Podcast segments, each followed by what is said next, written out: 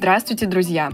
В подкасте «Что хотел сказать зритель» мы будем говорить о фильмах, сериалах, музыке, книгах и не только. Будем рассуждать о просмотренном и прочитанном, и в то же время ничего не утверждать. Ведь «Что хотел сказать зритель» — это попытка дать ответ на вопрос, что хотел сказать автор. Меня зовут Вера, и добро пожаловать на мой подкаст. Первый выпуск подкаста будет посвящен южнокорейской дораме «Игра в кальмара» режиссера Хван Дон Хёка.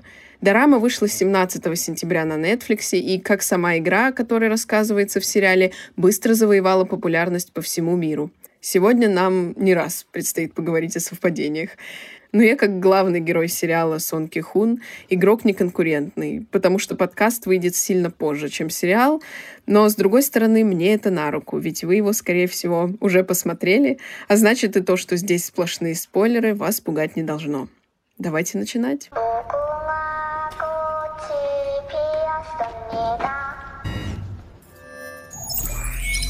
Начать, пожалуй, стоит с названия. Почему оно такое?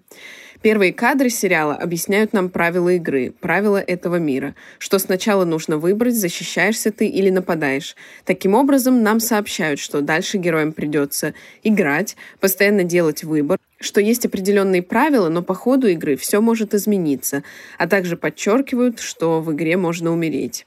А еще нам сразу показывают, что дети, игравшие в нападении, выигрывают, как бы подсказывая, кто победит в шестом раунде.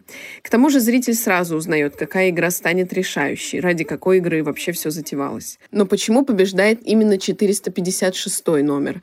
На это нам старательно намекают с самого начала.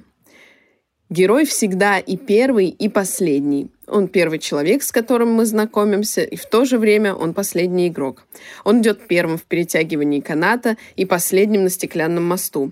Еще можно вспомнить момент, когда номер первый отдает Кихуну свою кофту, как бы делая его первым, но об этом еще позже поговорим. Часто герой заканчивает игру последним. Но ведь заканчивает же. Номер Кихуна, 456, также как будто заранее предопределен.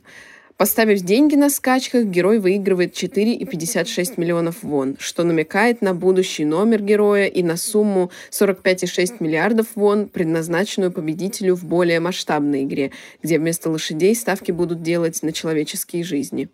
Еще, как мы узнаем из серии про стеклянный мост, в середине всегда безопаснее. Именно поэтому номера из середины разбирают в первую очередь. Это стадный инстинкт. Вроде как не в начале и не в конце идешь, ведь неизвестно, чего ждать. А у Кихуна, нашего героя, номер 456. Это та самая последовательность номеров из середины. А значит, нам сразу говорят, что герой в безопасности. И если мы начали говорить о цифрах и неслучайных случайностях, очевидную связь первого номера и 456 просто нельзя не заметить. Когда они встречаются впервые, Кихун видит, что первый считает всех людей и показывает ему табло, где указано количество игроков, на что дедушка отвечает Кихуну, что и так об этом знает. И это не единственный случай, когда первый показывает, что не боится, что его раскроют. Он вообще как будто наоборот старается на это намекнуть. После того, того, как Кихун пытается выпросить шоколадное молоко вместо обычного, первый говорит, «Наверное, отец часто шлепал тебя в детстве». «Откуда вы знаете?» – удивляется Кихун. «Мой сын был таким же», — отвечает старичок. Так, ну, допустим, он это просто так сказал. Когда героев возвращают к их безрадостному существованию, когда их возвращают в реальность, Первый игрок словно из воздуха материализуется перед 456-м. Он в Сан-Мундоне случайно или нет. Он подсказывает герою, что лучше все-таки вернуться и сыграть, ведь тот еще колеблется. Есть еще один момент, когда все пошло немного не по плану первого. Речь о ночной резне, которая прекратилась благодаря тому, что несчастный дед забрался на несколько кроватей и попросил остановить этот кошмар. Никого до этого не слушали, а его послушали. Совпадение? Не думаю. Лучше у 456-го спросите. А еще вспомните, как первый сказал в шестой серии, зайдя в декорации, построенные для игры в шарики, что это место очень похоже на его родной район, и 456 с ним соглашается. Тут вывод один. Либо все бедные районы похожи, либо они и правда жили примерно в одном и том же месте. Когда время практически кончается, первый заходит в ворота и выдает что-то вроде «Я приходил сюда, вот мой дом с маленьким прудом, а мой сын в это время играл с друзьями и даже меня не замечал». И Кихун не замечает, что он пришел, не замечает всех этих подсказок на протяжении игры. И многие слова и действия первого игрока, что кажутся бредом сумасшедшего, на самом деле подсказки, которые так старательно игнорируют его сын или не сын. По правде говоря, невозможно рассмотреть, так же выглядит дом Кихуна или нет, но мало ли что могло измениться за десятки лет. Да и, может, они правда не родственники. Но стоит вам признаться, что на мысль о том, что Кихун и Оиль нам не чужие друг другу люди, меня натолкнула музыка, звучащая в сцене их прощания, как кажется Кихуну и зрителю на тот момент. Сейчас объясню, о чем я. Послушайте сначала композицию Чон Джаиля, которая называется «Я помню свое имя».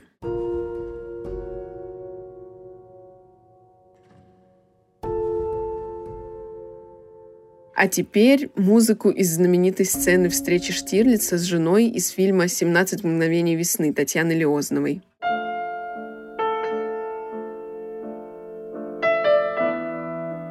Похоже ведь?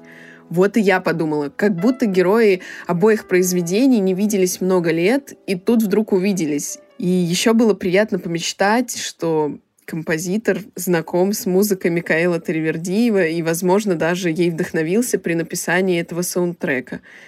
Но даже если это не так, то было бы как минимум здорово, что два композитора разных эпох похоже мыслят в контексте музыкального оформления примерно одинаковых обстоятельств на экране. А зрителю подсказали, что игрок первый, или как он вспоминает в кавычках свое имя, Оильнам, то есть первый человек, жив, когда не показали его смерть, а только дали услышать выстрел.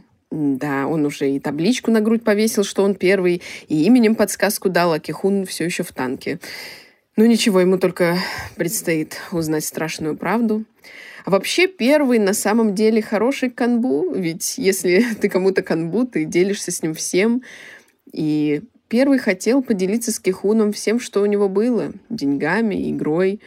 Но он хоть и дает всевозможные подсказки, все равно остается канбу под прикрытием. Скажем так, канбу в маске. К тому же, по правилам игры, нельзя показывать свое лицо без маски, иначе смерть. Что и происходит с Оильнамом в конце, ведь он показал Кихуну себя настоящего.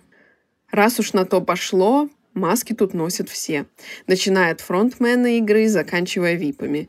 Но обо всем по порядку. Люди в розовом, которые тоже принимают участие в игре, такие солдаты, менеджеры, повара, в общем, мастера на все руки, носят маски, которые скрывают их лица. Для игроков они роботы, безликие, они не люди. Маски, разумеется, снимать нельзя.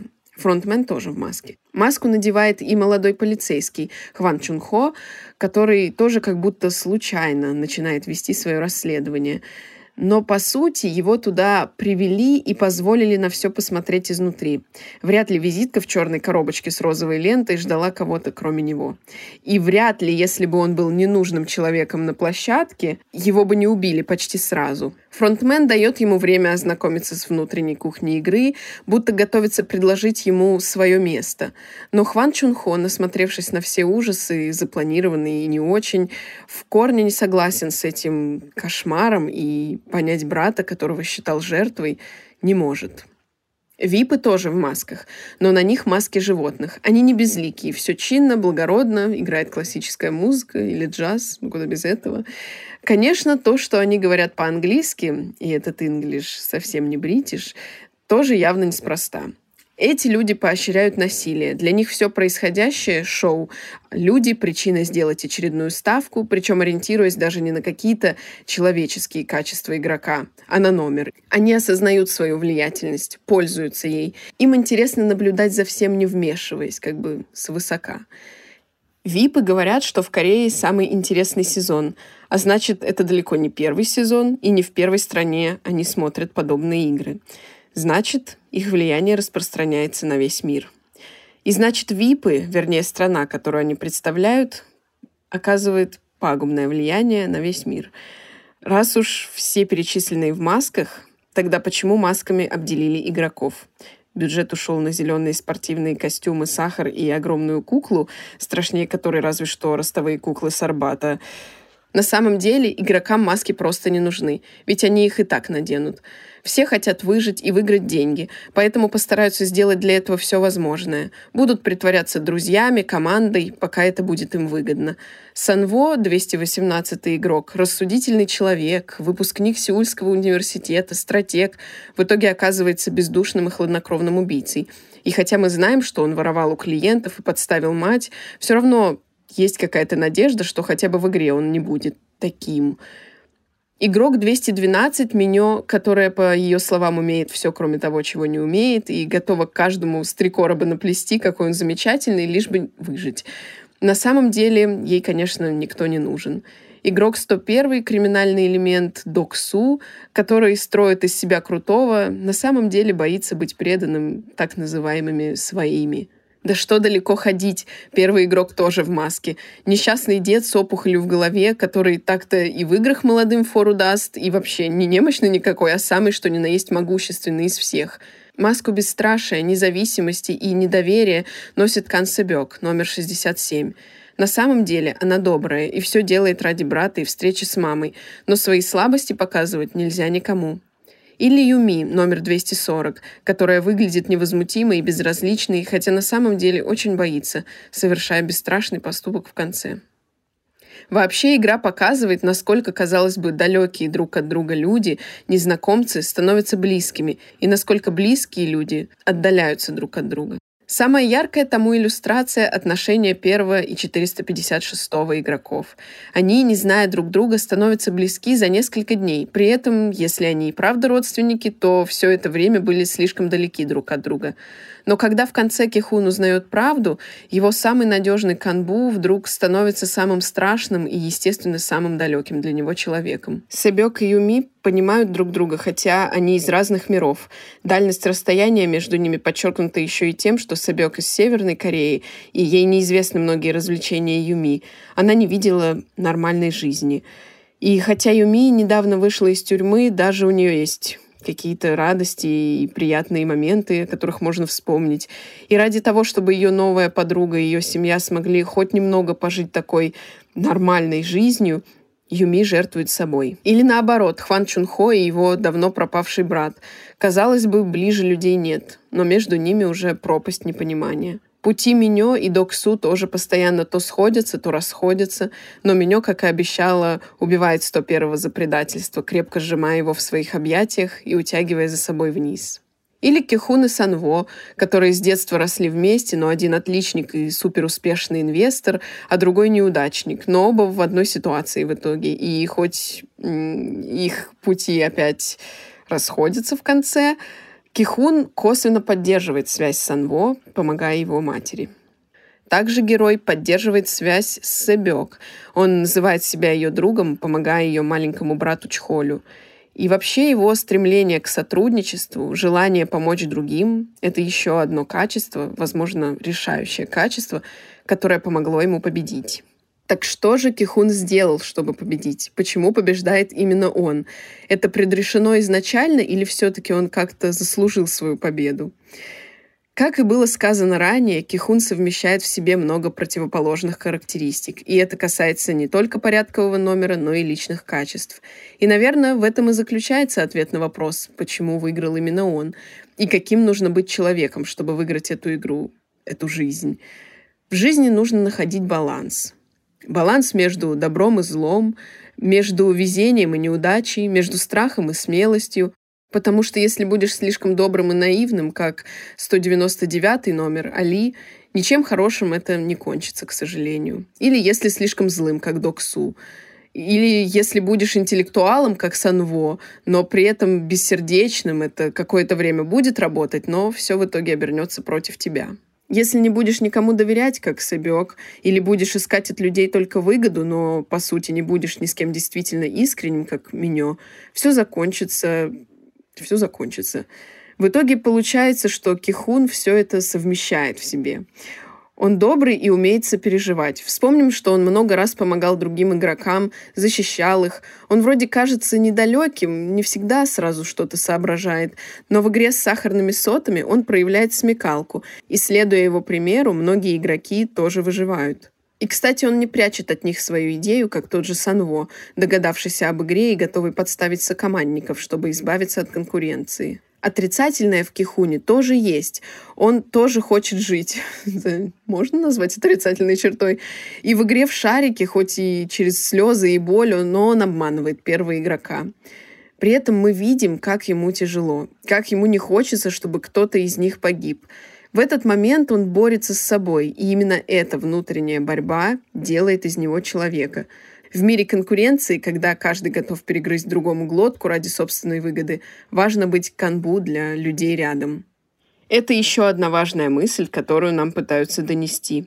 Даже какие игры будут дальше, можно было узнать еще в самом начале, ведь на стене были изображения всех игр.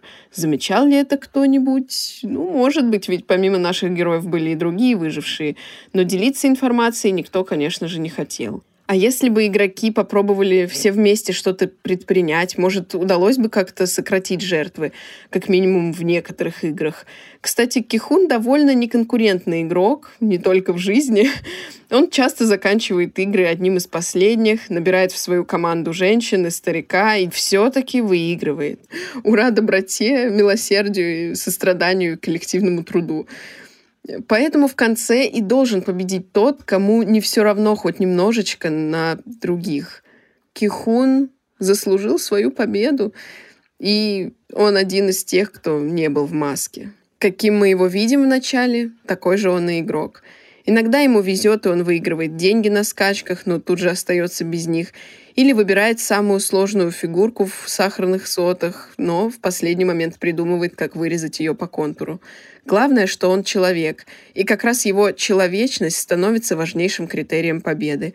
В последний момент он даже готов отказаться от выигрыша, но этому не позволяет случиться Санво. И тогда сам Кихун решает не тратить ни одной воны, полученного таким страшным путем выигрыша. Конечно, как любое художественное произведение, игра в кальмара — это еще и зеркало, потому что сериал хоть и говорит, что насилие — это зло, по сути, зритель это насилие одобряет, ведь ему интересно, а что будет дальше, какая игра следующая, а как герой выкрутится, кто умрет, кто продолжит бороться за главный приз, как випы зритель смотрит и делает ставки, хоть и не денежные, но все же. И хоть сами герои тоже находятся в страхе, деньги способны манипулировать ими. Ведь неспроста после возвращения к своей прежней жизни практически все, кроме 20 или 30 человек, возвращаются в игру. По сути, самое ценное, бесценное на самом деле, жизнь, человек, человеческое тело теперь можно оценить. Кихун подписывает отказ от своего тела, если не расплатится с долгами. За пощечины в метро платит деньгами. И Кихун говорит, что сам их заработал своим телом, что он честно зарабатывал эти деньги. За одного убитого игрока тоже деньги, за органы игроков деньги. Да, это ненормально, да, так быть не должно, но так сегодня происходит. И чтобы донести эту мысль, приходится обращаться к гиперболе и иносказанию. А теперь к интересным деталям. Почему Кихун красит волосы в красный? Красный — цвет ярости, гнева, возмездия. Ну, с этим все понятно. Но вернемся в начало, когда Кихуну таинственный мужчина в метро предлагает выбрать цвет конвертика, которым тот будет играть. Кихун выбирает синий. Выбрав такой цвет, он становится игроком. Но в конце Кихун выбирает красный цвет волос, то есть становится уже выше игрока, человеком с властью. То есть он сделал выбор, о котором его не спрашивали, значит, сам стал хозяином своей судьбы. Он приравнивает себя к тем, кто раньше все решал, то есть власть равно красный цвет, ну, розовый в некоторых случаях. Кихун встает на путь мести, и нам остается только гадать, не станет ли добрый и человечный Кихун тем, против кого собирается вести борьбу. И если мы заговорили о месте, обратимся к сцене, где героев фотографируют, чтобы их снимки с номерами потом отобразились на полу. Кстати, еще один момент с тем, что героев за людей не считают. Их изображения даже не на стене, а на полу. То есть на них в прямом смысле наступают. В этой сцене Кихун напоминает Одессу из культового фильма Пак Чханука «Олдбой». Он единственный широко и неестественно улыбается. Сразу вспоминается фраза «Смейся, и весь мир будет смеяться вместе с тобой. Плачь, и ты будешь плакать в одиночестве». И как главный герой Олдбоя, Кихун будет мстить. Правда, на тот момент он этого еще не знает. Финальная сцена возвращает нас к началу. Кихун собирается дарить Кайон, своей дочке, подарок. В первый раз это загадочная коробка из автомата с игрушками. Черная с розовым бантом. А в коробке пистолет. Не настоящий, конечно. Опять же перевертыш. Кайон – ребенок с оружием. И взрослые, которые играют в детские игры. Уже тогда нам подсказывают, что нас скоро ждет. Это опять же к слову о предопределенности и что все не просто так. Не случайно же в автомате эта коробка, верно? Потом мы увидим визитку с номером в такой же коробке. И выбывших игроков также будут класть в подобные, только уже больших размеров коробки. Почему они выглядят как будто подарок? Потому что люди равно деньги. Деньги в такой подарочной коробке. Мы уже понимаем, что тут все превращается в валюту, и жизни, и тело, и органы. Вернемся к финалу дорамы. Кихун стремится, наконец, вручить Кайон подарок, но никак не может. И тут вспоминается «Москва-петушки», где Венечка никак не мог доехать до ребенка. Ну, там, правда, немножко другой контекст, но суть одна. Как будто высшие силы не дают герою это сделать. Наверное, подарок подарить — это как перейти уже в другой мир. В мир спокойствия, семейной жизни — но герой туда не вписывается. И не из-за своей бедности, ведь когда у него появляются деньги, он уже находится в аэропорту, он все равно возвращается назад. И вопрос, что им движет? Желание все прекратить или месть за людей? Ведь если мы думаем, возвращайся к дочке, трать деньги, живи спокойно, мы согласны с этим обществом потребления и с тем, что не надо сопротивляться системе, а герой бунтарь. Он этого просто так не оставит. И, казалось бы, кто вначале мог подумать о том, что Кихун бунтарь? Но, конечно, вначале он им не был. Можно было еще много о чем рассказать и поразмышлять, но наше время уже подходит к концу. Напоследок все-таки стоит восхититься игрой актеров, потрясающими саундтреками и декорациями, которые строили специально для дорамы, сценарием и операторской работой, которые затягивают, притягивают к экрану, не отпускают от него. Одним словом, видно, что работа была проведена действительно колоссальная, многолетняя и кропотливая. И я рада, что труды режиссера и сценариста Хван Дон Хёка и всех причастных к этой дораме окупились. Ура, командная работа! Ура, сотрудничество! А всех, кто дослушал этот подкаст, я искренне благодарю и надеюсь, что мы стали друг другу канбу. Кстати, канбужи могут ставить лайки, подписываться и оставлять комментарии. Если да, то я не настаиваю, но мне будет очень приятно. Спасибо вам и скоро услышимся.